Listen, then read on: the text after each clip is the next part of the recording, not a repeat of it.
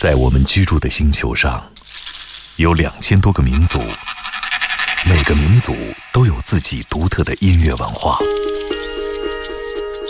在这些声音背后，蕴含着多少人类对土地和天空的热爱，又有着怎样动人心魄的故事？感受地球声音脉搏，探索炫目音乐世界。行走的耳朵，主持刘健、阿飞。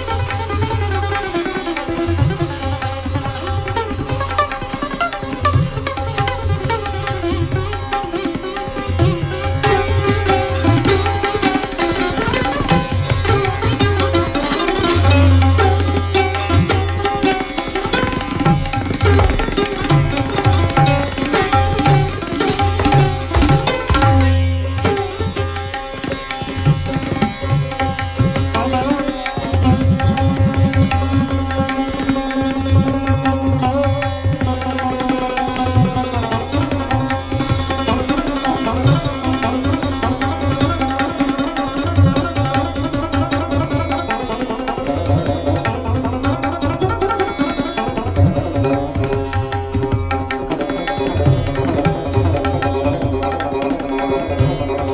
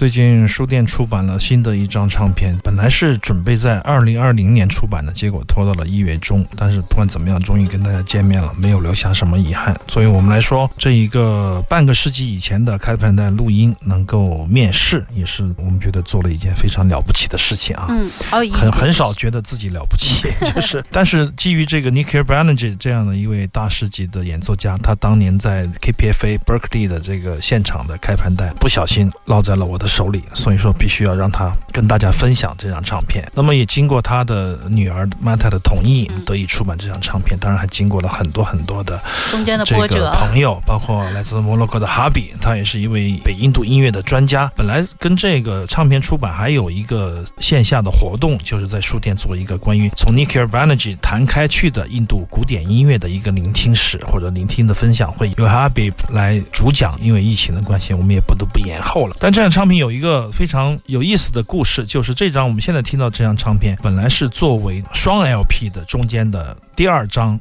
第二片 LP 来出版的，但是因为我们都做好了测试的唱片，也做好了设计之后呢，我们是用的 Gatefold 双开的这样的设计啊，双张的黑胶唱片。在跟他们沟通的时候，中间我们得到了一个通知，就是他们觉得第二张唱片不应该被正式的出版，所以说只能有限的几张测试盘就在我家里堆着，所以说不知道该怎么办，只好在节目里跟大家分享一下这张录音。实际上当时在这个 KPFA 电台的录音呢，正式的。Raga 演出就是我们出的这个版本。那么第二天好像是第三天吧，他们在另外一个录音室里面做了一个类似工作坊性质的一个表演，包括有七分多钟的 Banerjee 和 Tabla 鼓，还有萨罗德琴三个音乐家讲解这个乐器。有七分多钟我们放在了 C 面，现在的这一段 Raga 大概有二十七八分钟，我们放在了 D 面，二十二三分钟放在了 D 面。原来是这样的四面的双 LP 的出版，哎，一砍呢就把这个 Workshop 给砍掉了，原因倒是。不得而知，但是也许它不是一个正式的演出，可能家人们觉得应该更正式一点，对出版尊重嘛，对老人家的尊重，我们也非常的理解，第一时间就将这个设计改过来。所以说现在听到的是当年的正式的演出，出但是现在我们播放的是一个工作坊的，加入了一个萨洛德琴的这样的一个特别的演出，他也是阿里阿克巴坎的儿子，他们一起做这样的表演，大概有二十多分钟，我们在节目里就跟大家分享一下。至于未来要怎么样得以让他们面试，我估计是一个。很不可能的事情了，我觉得其中的 C 面呢有 Banerjee 的语音，可能是当时我们还觉得可能是第一次在唱片里面出现他自己说话的声音，但也许就是他说话的声音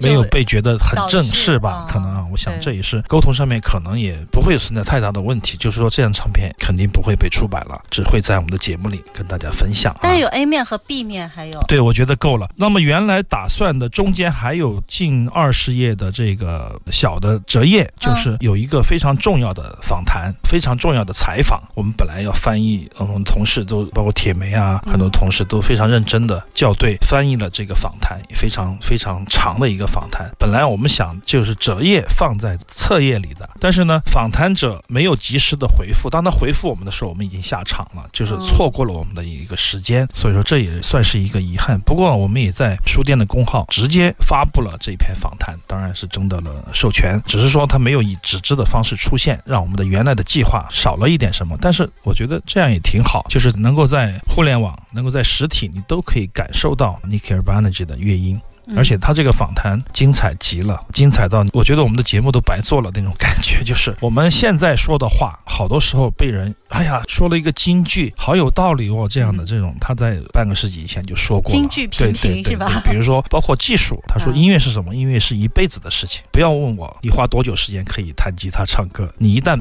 抓到这个乐器，你就是一辈子的事情。还有关于技术，他就说了，技术必须要苦练勤学，拥有它，然后再放弃它。再抛弃它，然后再跟随自己的意识飞向太空。这种哲言金句，半个世纪以前的 Nicky Barnage 就说过了。相对来说，看了这篇访谈，我们觉得自己特别的渺小，真的是特别的渺小。在这样的一个狭窄的空间里面，完全专注于北印度古典音乐的这样的一个，好像跟外在没有任何联系的一个音乐家，他其实知道的太多。他的思想无边无际，已经到达了很远的地方，只是说因为我们的狭隘未曾触及。所以这张唱片带给我们很多，尤其是我全程跟随，我觉得从刘英的再度混音，让这种蒙尘的声音焕发出一种包浆一般的 这样的一个光环，你会觉得哇，有一扇门被打开，然后再看到这个 Banerjee 的访谈，你会觉得另外一扇门被打开，然后你就会觉得浑身通透，充满着能量，好像是这西塔琴在空中冥冥中。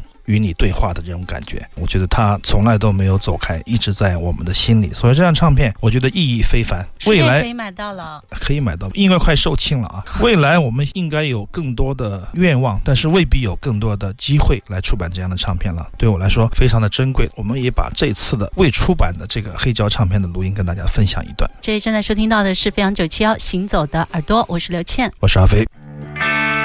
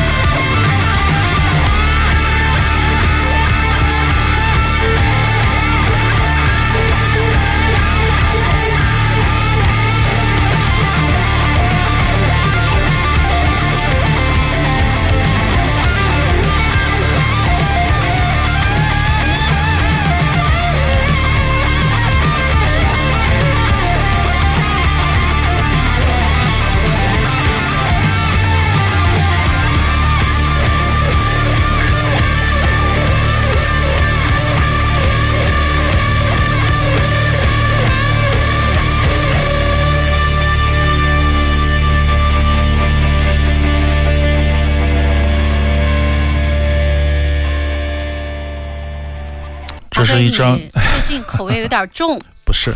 我在学习新的音乐，黑色的彩虹，Black Rainbows 带来的 Cosmic Rachel Super Trip 宇宙礼仪之旅啊，可以明显的听到这个太空的味道，太空的感觉。这首歌的名字叫做电磁催眠，也是这张黑胶唱片比较好听的，我觉得比较好的一首，因为它会制造了很多的这样的一个太空效果以及大段的吉他的 solo。我有时候会想起贡早期的贡，也可以想起前年的在书店，包括在明天音乐节演出的贡。乐团，但是他们又不一样，就是说这样的一个厂牌，新式的这些迷幻摇滚的厂牌，他们会大量使用法兹，会使用这种比较具体的一种音效来表达一种音乐风格，这也是以前不太会出现的这样的门类吧。以前只是按这种对音乐的感受来区分，前卫摇滚最多就是数字摇滚、数学摇滚、噪音。现在你会觉得法兹摇滚、迷幻摇滚，他会用把这个法兹的音色、酸各种这样的词都是新的，跟以前不太一样，就是。说它更细分，不管是乐迷还好，乐队也好，更细分了，在某一种大的框架里面分出很多很多小的一个分支。这是这个 Black Rainbow，就是黑色的彩虹，也是在这个意大利厂牌重启迷幻之声这样的厂牌出版的。刚才在这个群里有朋友说了，任何一个人在 Nicky Barnage 的声音后面播出来都会打折，确实是这样。我在考虑把 Nicky Barnage 放在每一节的最后一首，我纠结了很久，我想放在每一段的最后一首，那么就意味着什么呢？意味着我们说着说着广告就来了，